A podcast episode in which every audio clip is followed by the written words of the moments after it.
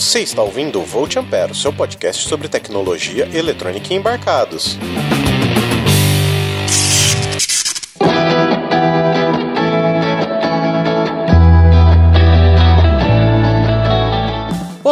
Olá, seja bem-vindo a mais um Volt Ampere. Meu nome é Adrian Lemos, eu sou técnico em eletrônico e estou aqui com ele, o menino da grande barba, o pai da menina Cecília que desenha vosso rosto em sua pele. Quem sois vós? Olá pessoal, aqui é o Roger. É isso aí, e no programa de hoje a gente vai falar sobre capacitores. A gente progredir nessas pautas mais técnicas, né? Então vamos lá, né? Capacitor, eles são aqueles elementos passivos, tanto quanto o resistor, mas ao invés deles dissiparem a energia, energia, são elementos capazes de absorver essa energia. Isso vai acontecer porque a energia que ele absorve, ela fica armazenada na forma de um campo elétrico ou um campo magnético. E os capacitores, eles são facilmente reconhecidos na maioria das placas de circuito impresso que a gente vê por aí. Mas não sei se vocês sabem assim muito bem para que que eles servem, como eles funcionam, né, Roger? Ah, a gente tá acostumado a ver as plaquinhas com aqueles dispositivos bonitinhos, né? Aquelas pequenas caixas d'água, né? Naquela imensidão da cidade de uma placa. Imaginar a cidadezinha ali, com as ruas, com os prédios. é, quem não fez isso quando criança? Sem né? dúvida. Uma cena que ela é muito comum é aquela cena de seriado médico, onde o paciente chega com uma parada cardíaca e os médicos que atendem, eles utilizam aquele negócio chamado desfibrilador, que tem até um nome difícil de pronunciar, né? É, um, é um trava-língua, né? É, eles usam aquele desfibrilador para reanimar o paciente mesmo, né? Mas a gente gente não vai entrar muito na questão do que é a fibrilação cardíaca, mas a gente vai dar uma concentrada no que, que esse aparelho faz com o coração e como que o coração volta a bater corretamente por causa disso, né? Porque é interessante que aquele aparelho nada mais é do que um banco de capacitores que a gente carrega, que a gente não, que os médicos, né, que carregam o, os capacitores com uma fonte de tensão e ele tem um botãozinho na ponta, assim, não sei se você já pegou um distribuidor. Não tive esse prazer ainda. Meu pai é médico, então às vezes eu ia no hospital com ele eu cheguei a mexer num desfibrilador, claro, desligado, né? Mas ele tem um botãozinho em cima das pás ali, que é o que dispara os capacitores, né? Oh, já dei spoiler, né? Ele carrega os capacitores e encosta os eletrodos no paciente e no momento que ele aperta os botões dos pads, uhum. das plaquinhas ali, ele descarrega. Cara, é, é um absurdo a energia. Ele descarrega de 20 a 50 amperes em poucos milissegundos. E nesse período ele consegue descarregar até 200 joules de energia no coração do paciente ali. Caramba, 200 joules é coisa pra caramba, né? Porque um joule ele compreende uma quantidade de energia energia aí, mais ou menos de um newton durante um percurso de um metro. Trocando por miúdos, é a energia que acelera uma massa de um quilo a um metro por segundo no espaço de um metro. Se você parar pra pensar, cara, 200 joules são 200 quilos em 200 metros por segundo. Tipo, cara, é muita energia, né? É, energia pra caramba, cara. E isso faz com que as fibras lá do coração realinhem e ele bata novamente. Ou oh, se a gente der uma canelada aí, algum médico pode nos corrigir corrigir. Mas basicamente é isso, né? Pai do Roger, corrige a gente. Meu pai é pediatra, ele não é cardiologista. Mas, ô Roger, o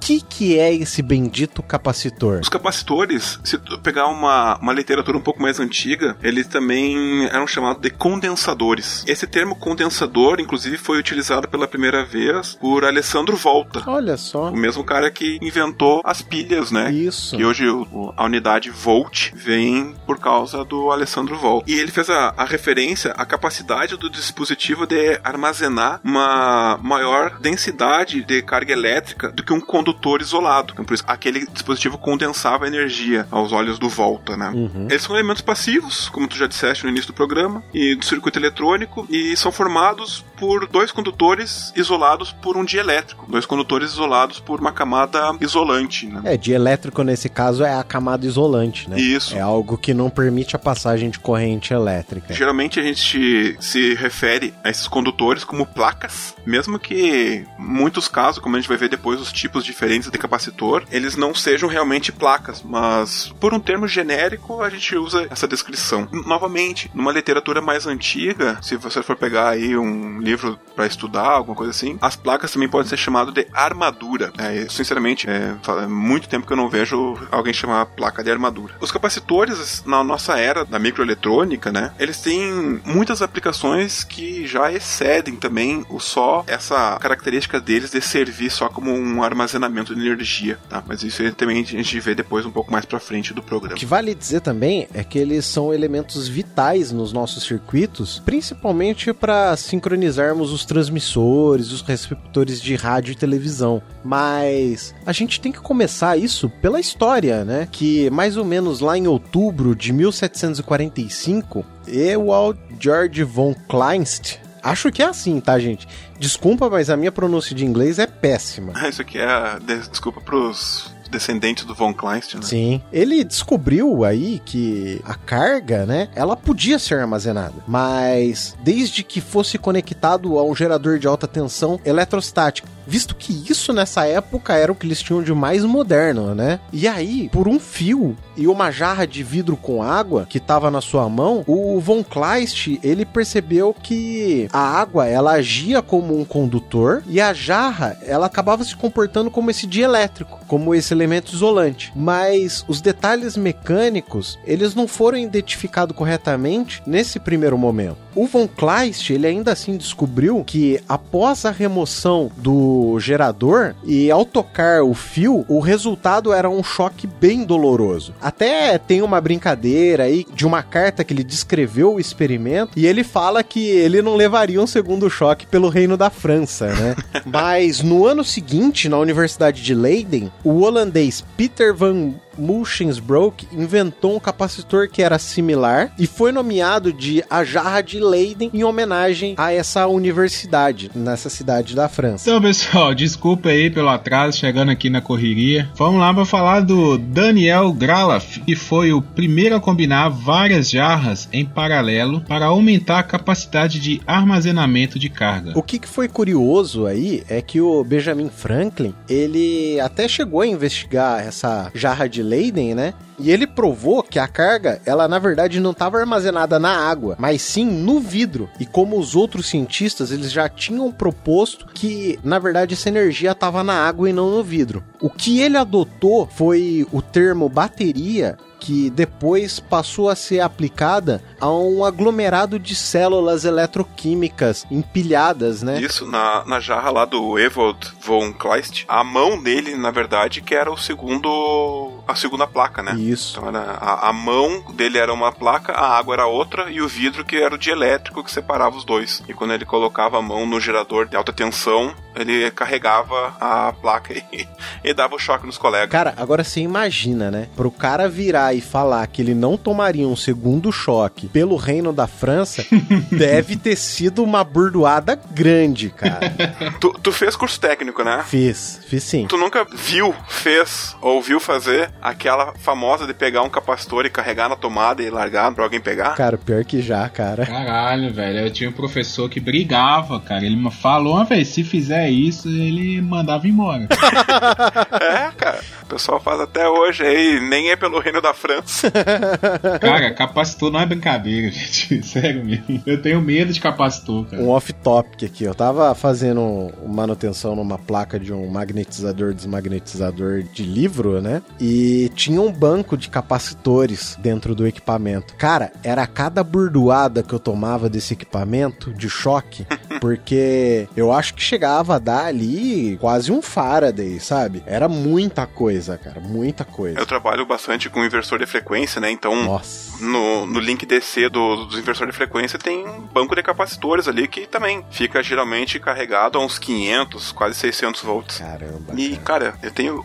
hoje em dia é menos, né? Porque hoje eu trabalho mais na parte de engenharia mesmo da aplicação. Mas quando eu era de campo, nossa, cara, eu era muito cagado com esse negócio. Porque, como eu disse o Guilherme, não é brincadeira, cara. É um choque, te, te joga para trás mesmo. Muito perigoso. Você sente o choque depois de ter tomado o choque. Na moral, cara, você fica aquela tensão. Sabe quando você fica muito nervoso? Ou então você toma um susto muito grande que você fica aquela tensão assim? É a mesma coisa, cara. Você fica. Caralho. É, é, então, o pessoal aí da, do, dos cursos, é, cuidado aí Não vamos matar um colega cardíaco aí. Não façam isso, gente. Realmente é muito sério. Vou trabalhar com capacitor, cara. T tenta ao máximo ver se, se tá aterrado, entendeu? Tenta descarregar uma placa antes, garanta o máximo que você puder. Eu sei que acontece acidente, às vezes você não percebe, mas, cara, tenta o máximo trabalhar com ela descarregada. Eu garanto o máximo. Sim, sem dúvida. Então, as jarras de Leyland, elas foram utilizadas, assim, exclusivamente até cerca de dos anos 1900, quando a inversão das transmissões de rádio, né, lá por 1899, criaram uma demanda por capacitores padrão, né, e o movimento constante para frequências mais altas, né, necessitava de capacitores com baixa capacitância. É, os capacitores que a gente tem hoje em dia, eles apresentam até uma grande variedade, não só de tamanho, mas também de forma. Nos diagramas do circuito, o capacitor ele vai ser sempre representado com dois traços paralelos que representam exatamente as duas placas metálicas separadas por um dielétrico. É claro que pode variar um pouco, porque, por exemplo, o capacitor eletrolítico, que é uma coisa que a gente vai falar mais para frente, você tem uma reta e normalmente o de baixo ele é curvo para simbolizar o lado da polaridade, porque alguns tipos de capacitores eles possuem uma certa polaridade, mas isso é uma coisa que a gente vai ver um pouco mais para frente. É, e até também para desassociar também da simbologia de tensão, né, de fonte de tensão que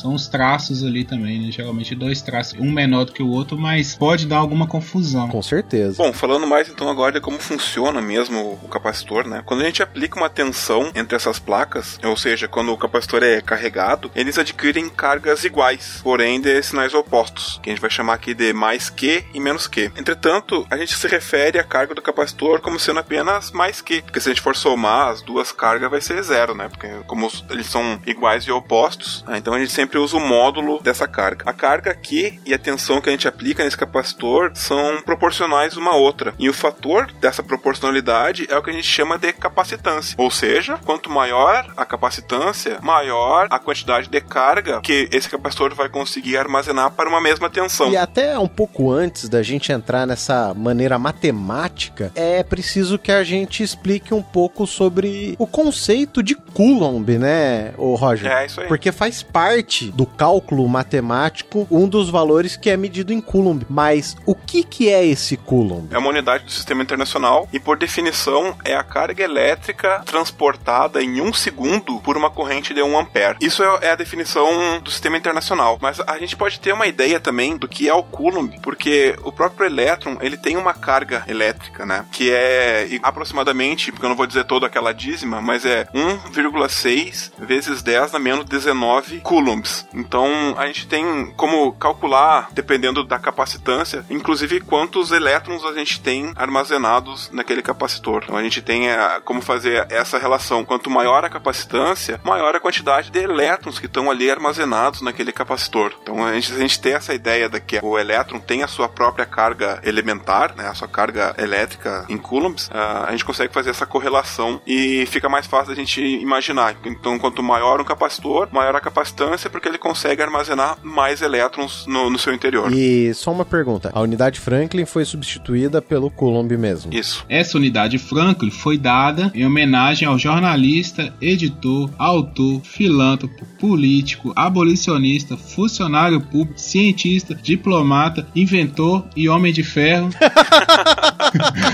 Só faltou mãe de dragões aí também, né, cara? Esse cara tinha tempo pra gastar, hein? Tu vê que a Netflix não faz com a gente, né, cara? Então, cara, não tinha Netflix naquela época. é. Então, a fórmula matemática, ela é Q, que é dada em Coulomb, é igual a C, que é o valor da capacitância, vezes V, que é o valor da tensão aplicada. No sistema internacional, essa unidade C, ela é dada como Farad. E um farad é uma unidade muito grande, tanto que um capacitor com esse valor, ele é chamado comercialmente de supercapacitor. E a forma mais comum de a gente utilizar nos nossos projetos eletrônicos são submúltiplos do farad, como milifarad, microfarad e nanofarad. Outra fórmula muito importante que utilizaremos até mais tarde é que relaciona o valor da capacitância com dimensões físicas do dispositivo. A fórmula é C né, capacitância, é igual a epsilon vezes A dividido por D. C, como eu disse, é a capacitância, A é a área das placas do capacitor, D é a distância que separa as placas e epsilon é uma constante. O epsilon é uma constante de permissividade do material de elétrico. Ele é um, digamos assim, o quão isolante é o material. Ah, essa fórmula tem algumas variações de acordo com a geometria das placas, mas também é importante ter em mente uma seguinte relação: quanto maior a área e quanto menor a distância entre as placas, maior a capacitância do dispositivo. É, o que o Guilherme quis dizer com essa última frase é justamente isso, que uh, essa uh, C igual a epsilon A sobre D pode mudar um pouco se dependendo da se o capacitor for esférico, se for cilíndrico, mas vamos considerar capacitor em placas, porque o que importa pra gente é só essa ideia de quanto maior a área e quanto menor a distância, maior é a capacitância do dispositivo. É, o que a gente pode pensar também é que utilizando essa fórmula, né, que é igual a C vezes V, para deduzir alguns capacitores equivalentes quando a gente está trabalhando com uma associação de capacitores, né? Então nós vamos começar aqui pela associação em paralelo de capacitores aonde basta imaginar três capacitores ligados em paralelo a uma bateria, como a gente já explicou nos episódios de resistores, como se faz uma associação em série ou em paralelo. Aqui a gente vai explicar como que faz essa associação dos capacitores, né? Então, se a gente pensar que V é a tensão da bateria, nós podemos deduzir que todos os capacitores estão sob a mesma diferença de potencial. A carga de cada um desses capacitores vai ser Q1 é igual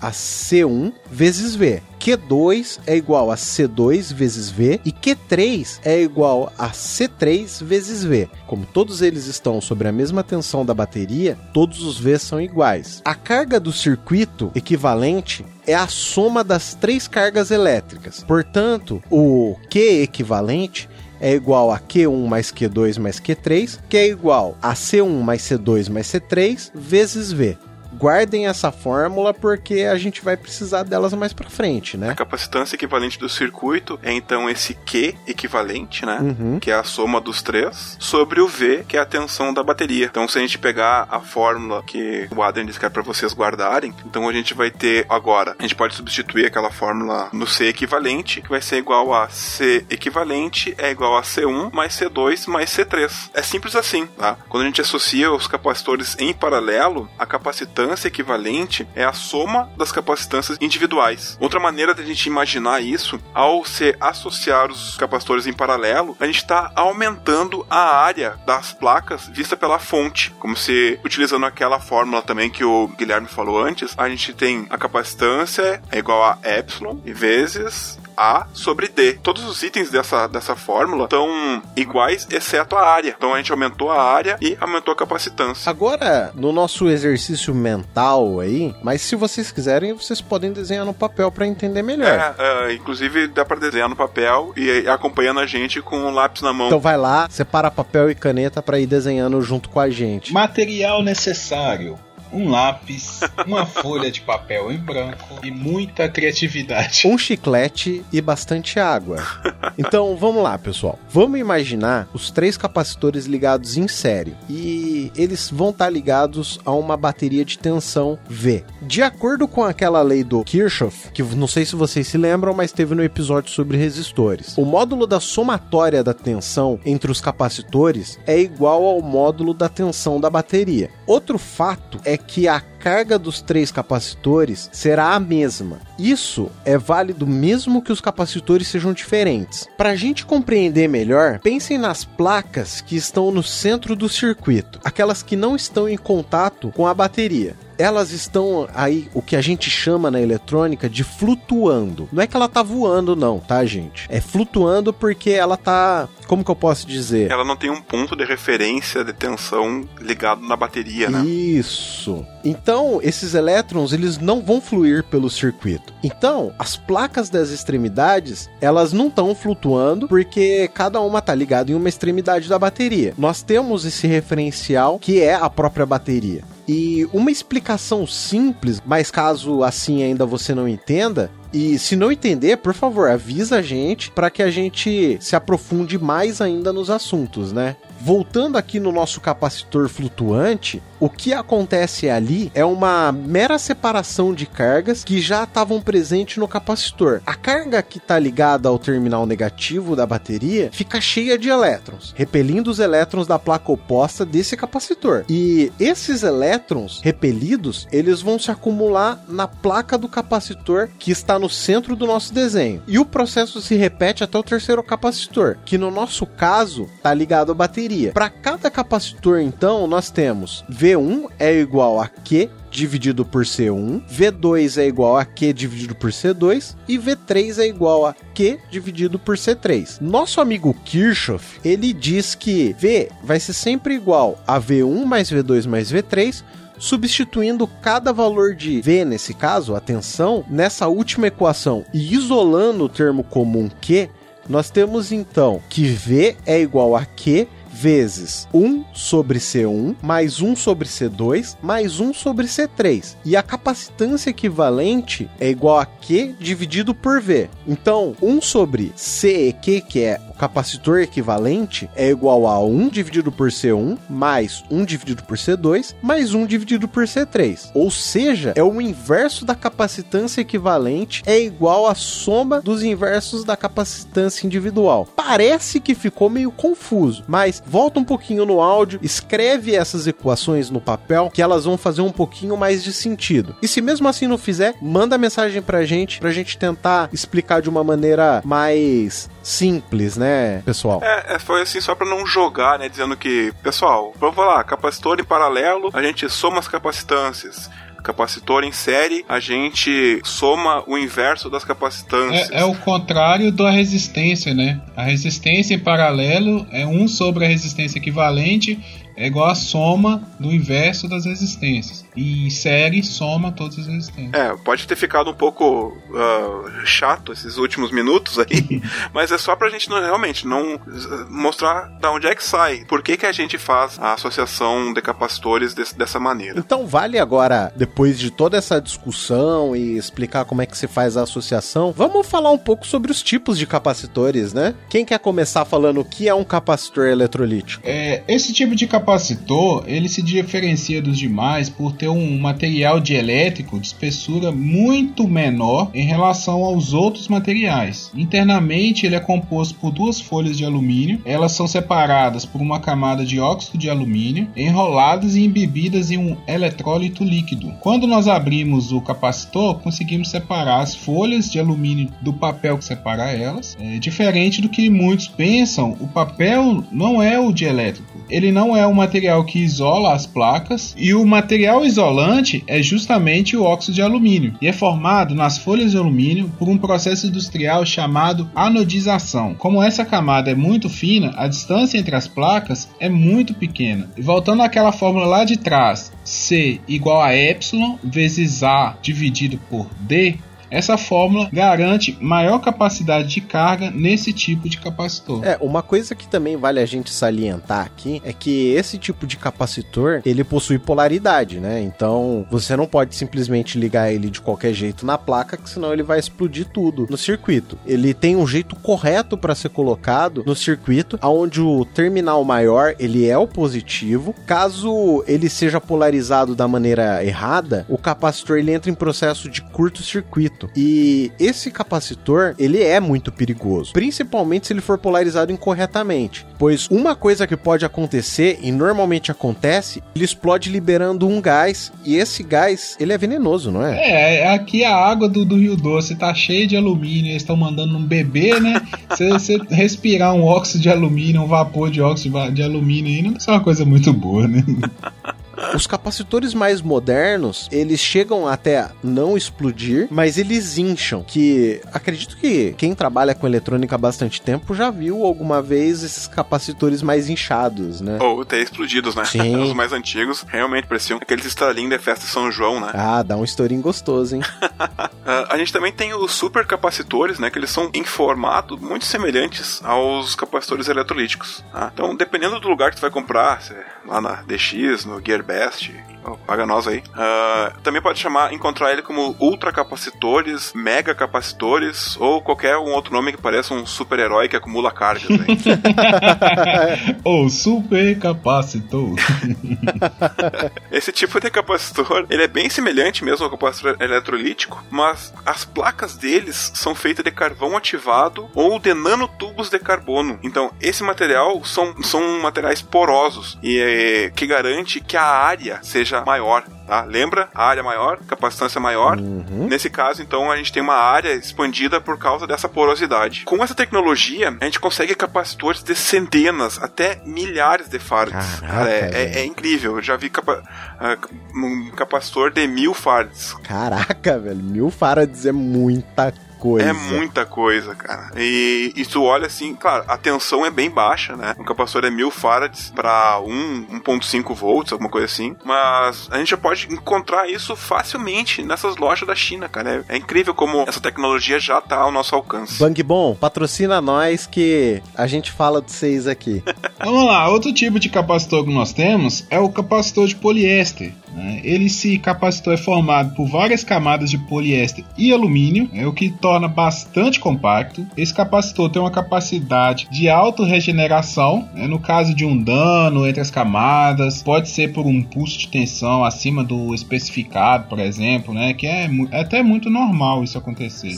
É, o material metálico que está sobre as folhas de poliéster evapora, por ser muito fino. É, isso evita um curto-circuito. Tá? A quantidade de folhas a espessura das mesmas, né, a espessura das folhas, determinam a capacitância desse capacitor. Um outro tipo que também tem, e é bastante comum assim ser utilizado, é o capacitor cerâmico. Esse é um dos modelos mais conhecidos e principalmente usados na microeletrônica, em placas profissionais. Ele é muito utilizado no formato SMD também. Ele consiste em um disco de cerâmica, que é o material de elétrico, com duas fitas metálicas em cada uma das suas faces. Normalmente esses capacitores cerâmicos eles são usados em circuitos também de alta frequência e principalmente em corrente contínua. Eles armazenam aí pequenas quantidades de cargas elétricas nos aparelhos como televisores, rádio, flash de câmera, roteador de internet, né? Normalmente você acaba achando bastante esses capacitores, até mesmo dentro dos celulares. Tem muito desses pequenos capacitores cerâmicos. Pequenos mesmo, né? O celular é, são minúsculos. Cara, consegue chegar a 0201 aí aí falando em questão de tamanho. Capacitores de tântalo. Eles são usados para substituir os capacitores eletrolíticos quando se quer minimizar o circuito. Tá? Então ele é um pouco menor. Tá? O, o, material de elétrico é o óxido de tântalo tá? e ele tem baixa corrente de fuga e uma vida útil geralmente maior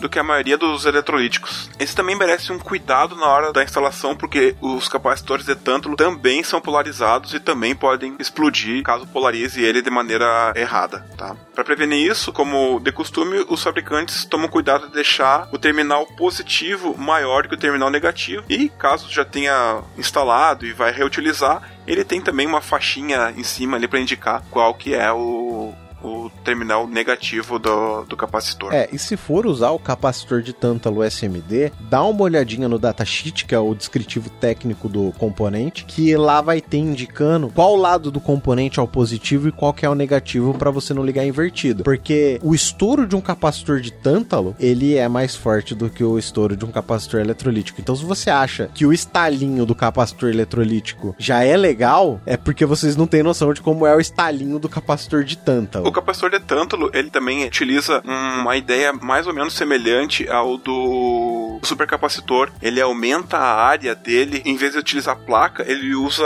esferas de tântalo, que deixa ele mais eh, essa capacidade maior em menor tamanho é por causa disso. Ele, ao invés de usar placa, ele usa esferas de tântalo na, no seu interior. É bem, bem interessante esse capacitor, é bastante da faculdade. É, tem também o capacitor de mica, o material dielétrico desse capacitor, como o nome sugere, é a mica. As placas são de prata e envolvem essa folha de mica. Ele é altamente estável quanto alta temperatura e possui baixa perda de carga. Eles são muito usados em circuitos osciladores e em circuitos ressonantes. Alguns modelos são soldados diretamente na placa do circuito. Isso ocasiona uma boa dissipação de calor quando se está trabalhando com potências elevadas. Além de todos esses capacitores também, assim como nos resistores, né, você tem o potenciômetro, o trimpote que ele varia a resistência, no capacitor não é diferente. E a gente tem o capacitor variável, né? Eles são normalmente utilizados nos circuitos sintonizadores, como na sintonia de um rádio. O material de elétrico geralmente é o próprio ar, e as placas, elas são feitas de alumínio ou de latão. Eles não são indicados para trabalhar nem em altas potências e nem em tensões elevadas. Um outro capacitor que também não são mais fabricados e são verdadeiras raridades são os capacitores a óleo e papel. Eles eram utilizados em equipamentos valvulados, onde se requer uma alta isolação. A composição deles eram de fitas de alumínio enrolada em um papel embebido em óleo. Ó, nesse caso aqui, o papel era o isolante mesmo. Né? Da mesma forma, os capacitores de papel já não são mais fabricados e eles eram usados nos primórdios da eletrônica. Eles eram constituídos por folhas metálicas e um tubo enrolado no papel. E esses materiais eram embebidos em cera de abelha. Basicamente, a gente viu um monte de, de tipo de capacitor, né? Eles têm a função de armazenar energia, tá? Mas a, o que difere de um pro outro são as aplicações que a gente vai dar para ele. E material de elétrico. Cara, assim, basicamente a gente viu que existem bastante tipos de capacitor, né? É importante a gente saber quando utilizar eles. Por exemplo, um capacitor eletrolítico, geralmente a gente não usa equipamentos de alta frequência. A gente geralmente usa um capacitor cerâmico, um SMD ali de, de cerâmica, né? Normalmente o capacitor eletrolítico, a gente vai utilizar ele muito para estabilização de fonte. Então, na entrada da fonte, na saída da fonte, você vai utilizar ele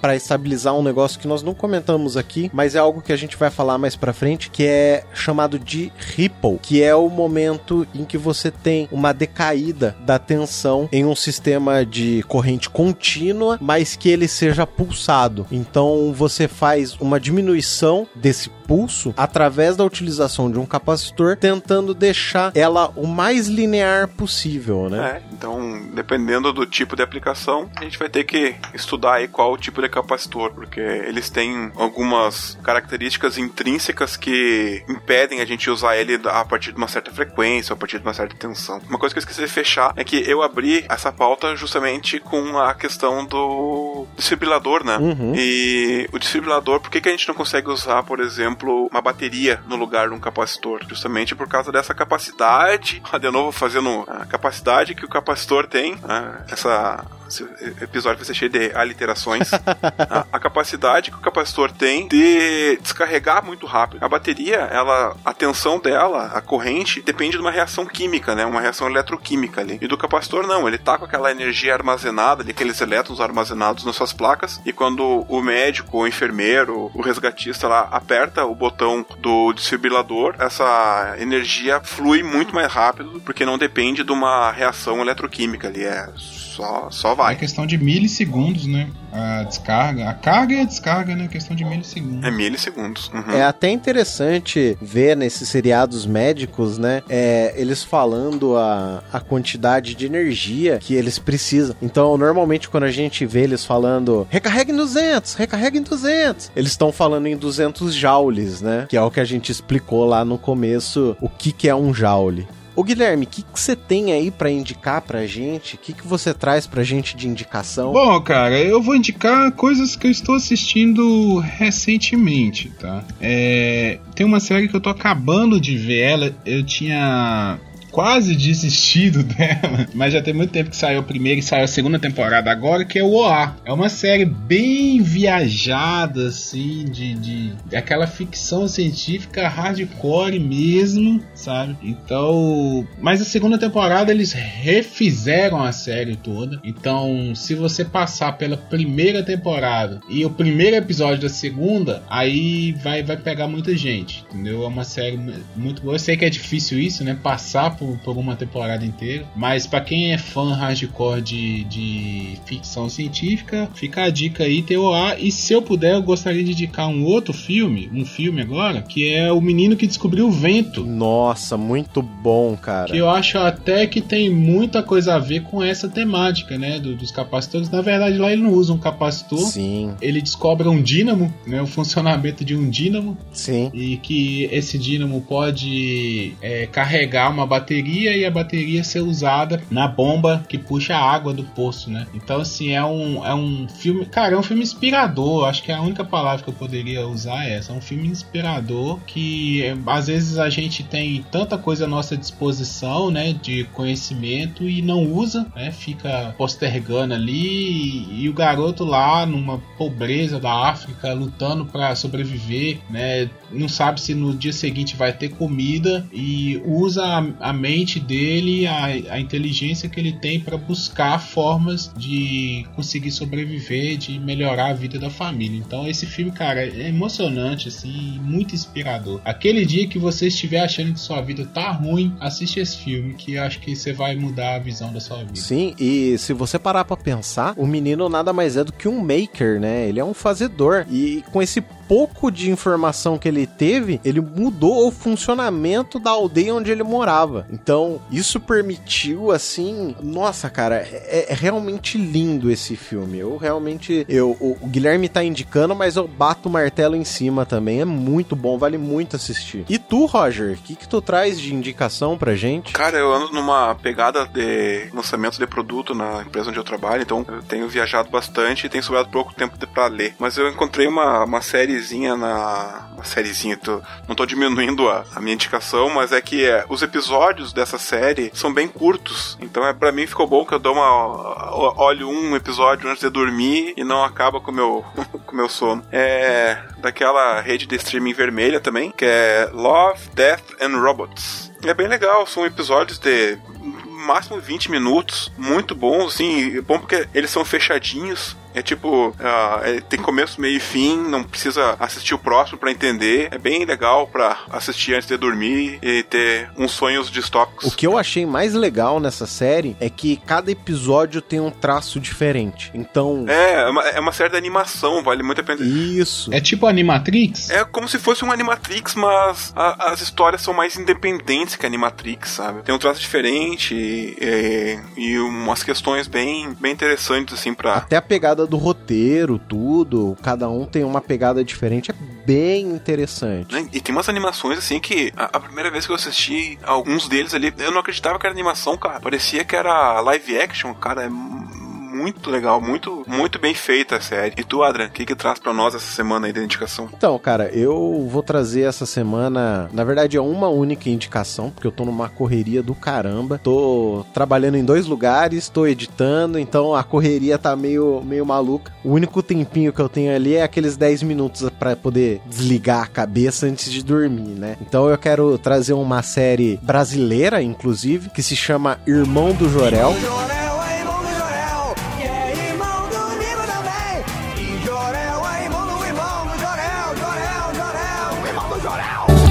É simplesmente fantástica. Eu tô apaixonado pelo irmão do Jorel. Eu acho que ele é um personagem assim que faz eu me lembrar muito do eu criança, sabe? E todas aquelas discussões, aquela inocência da criança mesmo, assim. Além de ter N outros assuntos que são discutidos dentro do episódio, né? Então você tem a polícia como palhaço e a série se passa realmente no Brasil. Então tem várias coisas assim que você consegue pegar a identificação, né? O nome dos refrigerantes, os personagens. Cara, eu acho que a zoeira com o personagem de ação, eu acho muito legal quando ele encontra o Steve Magal e ele, Steve Magal! Sabe, aquela coisa assim de tipo admiração. E é aquela coisa que a gente, criança, tinha quando pequeno mesmo, entendeu? Se você visse aquele seu ídolo na sua frente, você ia se derreter por ele. Ou por ela, né? É. Tem um episódio que ele tem o short oficial do Steve Magal, né? Quem, pelo menos da minha idade, assim, quem nunca teve a, a sandália do Seninha, né? A lancheira de, de não sei quem. Então, cara, isso é muito parte da nossa infância mesmo. É, acaba, acaba pegando muito essa galera aí da faixa dos 25 aos 30 anos, assim. Ela pega. E se você mostrar pra uma criança, criança mesmo, ela não é uma série pesada, entendeu? Não é uma série adulta. Ela é uma série que se uma criança vê, ela vai ter uma pegada. Se uma pessoa mais velha vê, ela vai ter outra pegada. E assim por diante, entendeu? Então fica como indicação aí para vocês assistirem. E depois que vocês assistirem as nossas indicações que nós fazemos, vai lá no Twitter, conversa com a gente, diz pra gente o que achou, marca a gente nas nossas arrobas, né? Eu sou o arroba Adrian Lemos, o Roger é o arroba Roger Manrique e o Guilherme é o arroba Gui Papo Calçada. Então é isso aí, pessoal. Muito obrigado por nos ouvirem até agora. Fiquem agora com o Fusível Queimado. Valeu. Um abraço. Tchau, tchau.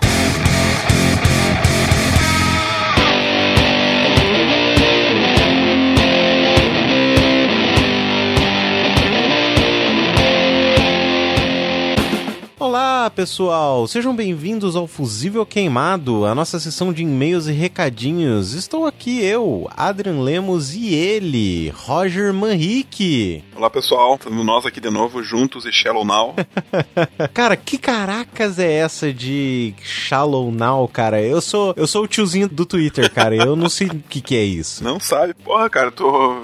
Teve fora do Twitter mesmo essa semana, né? Estamos datando, datando bastante o, o fusível queimado. Cara, eu vi alguma coisa que é duas pessoas que gravaram uma música e aí colocaram esse tal de Shallow Now. Mas, cara, eu confesso que eu não entendi bulhufas. Eu acho que nem quem escreveu a música entendeu o que, que tava fazendo ali, cara. O que, que aconteceu? A, a Paula Fernandes, ela usou esse Shallow Now pra fechar a música? Na verdade, a Paula Fernandes e o. Hein? Lua Santana, eu acho. Eu, eu acho que foi, cara. Fizeram uma versão de uma música da Lady Gaga chamada Shallow Now. Ah. Só que parece que tava no contrato lá que eles tinham que botar Shallow Now em algum lugar na música. Jogaram no final ali. Capaz, não sei se é por isso, mas realmente ficou estranho essa. Entendi, cara. Nossa senhora. Bom, Luan Santana, se você ouvir isso, a gente sabe que não, mas fizeram cagada, né? fizeram cagada, né? Mas enfim, é isso aí. Vamos para os nossos recados. Primeiramente, vamos falar do nosso link de comissão na Amazon, Roger Manrique. É isso aí, pessoal. Se vocês quiserem comprar qualquer Badulac na Amazon, um livro, um Raspberry, uma geladeira, hoje em dia vende de tudo na Amazon, né? Até presilha de cabelo, se vocês quiserem comprar, vocês ajudam a gente com uma pequena comissão. Lembrando que não é acrescentado nenhum valor por essa compra. Isso, vai ser indiretamente saindo do dinheiro do Bezos, indo pro nosso bolso. É isso aí, Jeff Bezos, graninha pra nós. Ticlin, ticlin, ticlin. Também aproveitar para convidar o pessoal para curtir nosso canal no YouTube, tá? Pra gente conseguir um link mais humanizado. Por enquanto tá lá um youtube.com barra YJKN, não sei o que. Então, pra gente mudar isso daí, botar um Volt Ampere Pod ou um podcast Volt Ampere, ajuda a gente. Só, por enquanto, só curte o, o canal lá, inscreva-se no canal e já ajuda também. É isso aí. É, porque até tô numa grande correria, cara. Tô, nossa, cara, eu ando cansado pro caramba. Eu, pra você ter noção, eu tô com um trabalho atrasado de quase um mês, cara, que eu tenho que entregar pra empresa lá.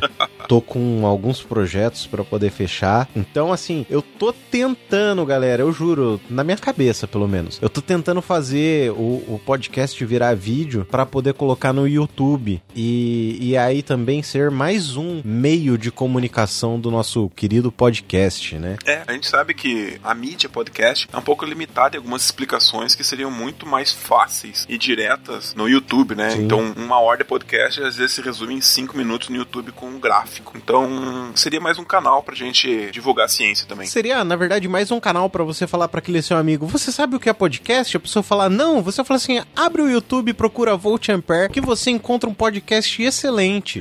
é isso aí. E queria agradecer também o pessoal do Front em Campinas, que eles nos possibilitaram a cobertura em loco do evento. Queria agradecer imensamente o Gabriel, que fez esse contato com a gente e possibilitou essa nossa estada lá. E aí você deve estar pensando, mas o que, que, que front-end tem a ver com eletrônica? Tem muito a ver, porque toda a interação que você faz com a máquina provavelmente vai ser feita por um desenvolvedor front-end, né, Roger? É, hoje em dia tá bem mais dividido, né? É difícil ver um, um full stack hoje, né? O cara se especializa em front-end, em back-end, UX, é, tem especializações que deixam é aquela coisa, né? A gente sabe que o pato voa, nada e corre, né? Mas faz tudo mal, né? Sim. Então por que a gente não fazer cada um com especializado na sua área? Com certeza. E quem sabe não rola um episódio extra para vocês aí falando sobre o evento, junto com os idealizadores desse grande evento que foi feito aqui na minha querida Campinas. E também, pessoal, queria convidar vocês para o nosso grupo lá no Telegram, o t.me barra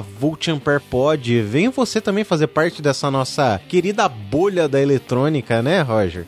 É, esse, essa semana tava bem interessante lá. Rolou uns papos sobre diferença entre juntores DIN e NEMA. Tava bem, bem legal. A gente só não fala só de eletrônica lá, a gente fala de várias coisas, inclusive política, cada um respeitando a ideia do outro. Exatamente. Mas é um ótimo lugar para pessoas que se sintam bem à vontade lá no nosso grupo, tá? Então estão todos convidados. Vem você também fazer parte dessa nossa querida bolha, né? E também queria agradecer imensamente um e-mail que nós recebemos, que foi do Felipe Azevedo, e ele escreveu assim pra gente: Olá pessoal, meu nome é Felipe, 31 anos e escuto vocês aqui da Bélgica, onde mora há 3 anos. Conheci o cast pelo Adrian, que sou eu, de quem sou amigo há uns 10 anos e estou curtindo muito as escolhas de temas e como vocês conduzem o papo. Está super maneiro. Muito maneiro o episódio Nostalgia e Tecnologia Juntos. É bem legal lembrar das noites usando internet de escada e ICQ. Conversando com o Adrian depois, descobri que também lembro do meu número de ICQ. É bizarro lembrar disso, ainda já que minha memória atualmente está mais para parecida com a da Dory. Continue a nadar,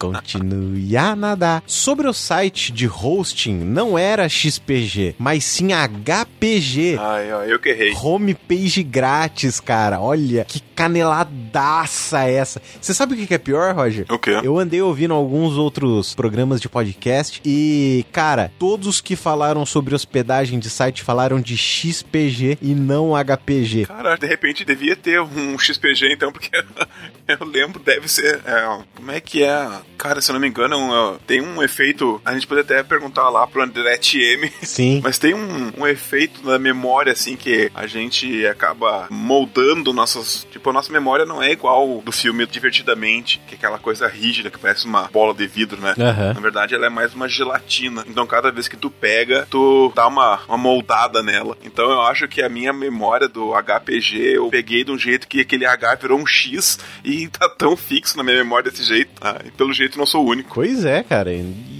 então, retornando aqui pro e-mail, eu cheguei a usar para algumas páginas que eu fazia de animes e emuladores de SNES e Game Boy. Nossa. Abração e o cast está super maneiro. Valeu. Valeu aí, Felipe. Eu fiquei muito feliz com esse e-mail, até porque o Felipe é um querido amigo que foi pra Bélgica há alguns anos e, cara, ele deixou uma saudadezinha aqui no, nesse nosso pequeno Brasilzão aí. Você também pode fazer que nem o Felipe e mandar um e-mail para nós pelo endereço voltamperepodcast@gmail.com. O link vai estar tá na, na descrição do episódio, vai ficar mais fácil aí de escrever. É isso aí. E sim, nós mudamos o nosso e-mail, tá, pessoal? Para ficar mais fácil para vocês encaminharem pra gente. E além disso também, Roger Manrique, nós temos que mandar alguns abraços pro pessoal lá do nosso Twitter, do arroba VoltAmperPod, né? Isso aí. E o primeiro que a gente vai mandar aqui é o Thiago, o professor Escudo de Carvalho, do arroba Tistoriando. É isso aí. E temos também aqui vossa querida esposa, Josimanrique, arroba Josimanrique. Você deixa que eu entrego aqui em casa mesmo. É isso aí, vai lá. A Coema também pediu um abraço, arroba CFENR. Então, um abraço, Coema. Tem também o André Luiz da Silva, arroba André L433. Walter, Termodinâmica, onde Walter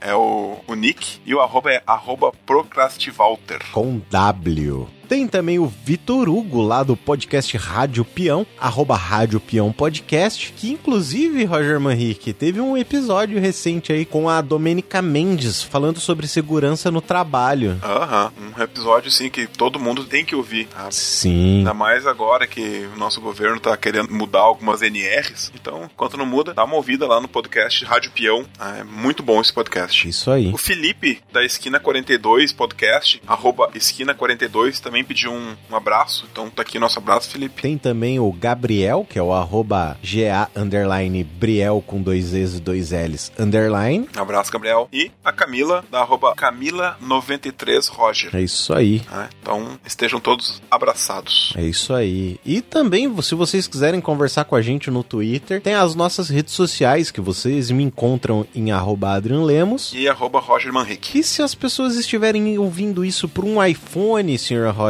Manrique, o que você acha que essas pessoas podem fazer para divulgar cada vez mais o nosso querido podcast? Abrir o iTunes e lá dar cinco estrelinhas pra nós e deixar um depoimento dizendo que o nosso podcast é o podcast mais legal do Brasil. Não, essa última parte não precisa, mas as cinco estrelinhas já é bem-vindo. Com toda certeza. E vamos deixar um pequeno suspense aqui no ar, Sr. Roger Manrique. Além do nosso episódio de um ano, que está vindo muito em breve, teremos mais surpresas, né? Sim, estamos planejando algumas surpresas pra deixar seu inverno mais quentinho. E só deixar uma pulguinha atrás da orelha aqui. A galera do Telegram fica sabendo das surpresas antes. E olha que o nosso grupo nem precisa pagar alguma coisa pra participar, hein, Roger? Não, a gente quer que a palavra da eletrônica se espalhe por mais cantos. Então seria muito injusto a gente cobrar, né, alguma coisa pra. Com certeza. Isso limitaria acesso de muitas pessoas e não é o que a gente quer. A gente quer divulgar e não segregar. Até porque essa é a nossa grande comunidade, né? Isso. Então, deixemos aqui os nossos abraços. Até o próximo programa.